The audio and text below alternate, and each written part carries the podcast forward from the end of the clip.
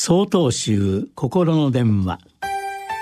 今週は「時代」と題して島根県上皇寺野津菓子さんのお話です。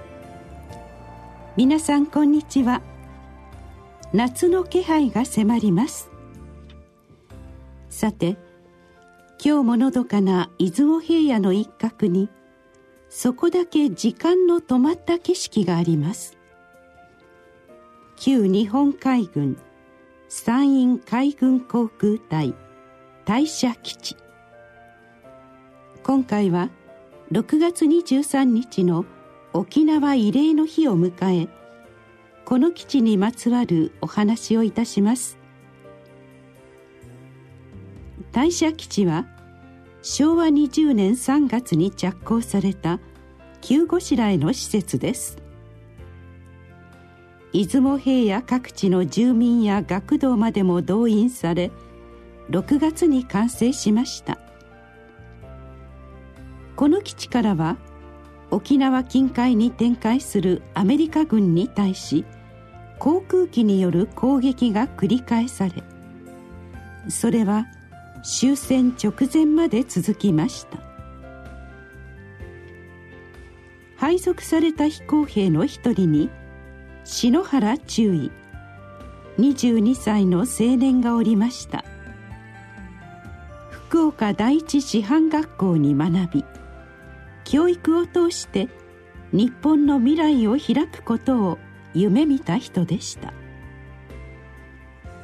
地元の民家に寝泊まりし大好きな子供たちと遊びその家の奥様をお母さんと呼んでいたと聞きます。8月7日。弔意金があるなら日本復興のために使ってほしい。と言葉を残し沖縄にて戦死されました。言葉なし。我を育てて健やかに。母上様の苦労を思えば残された歌を忍ぶ時声なき声が頭をよぎります。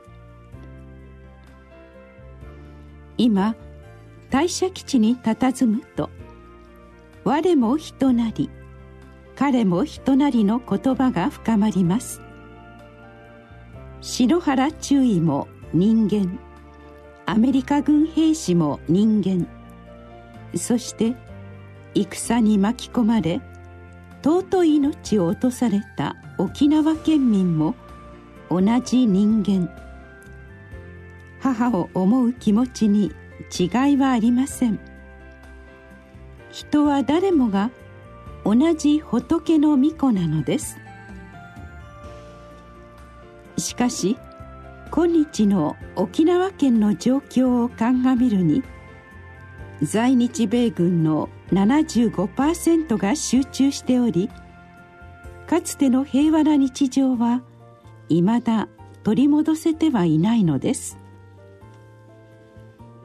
今の時代を生きる私たちは戦争の惨禍を二度と繰り返してはなりません。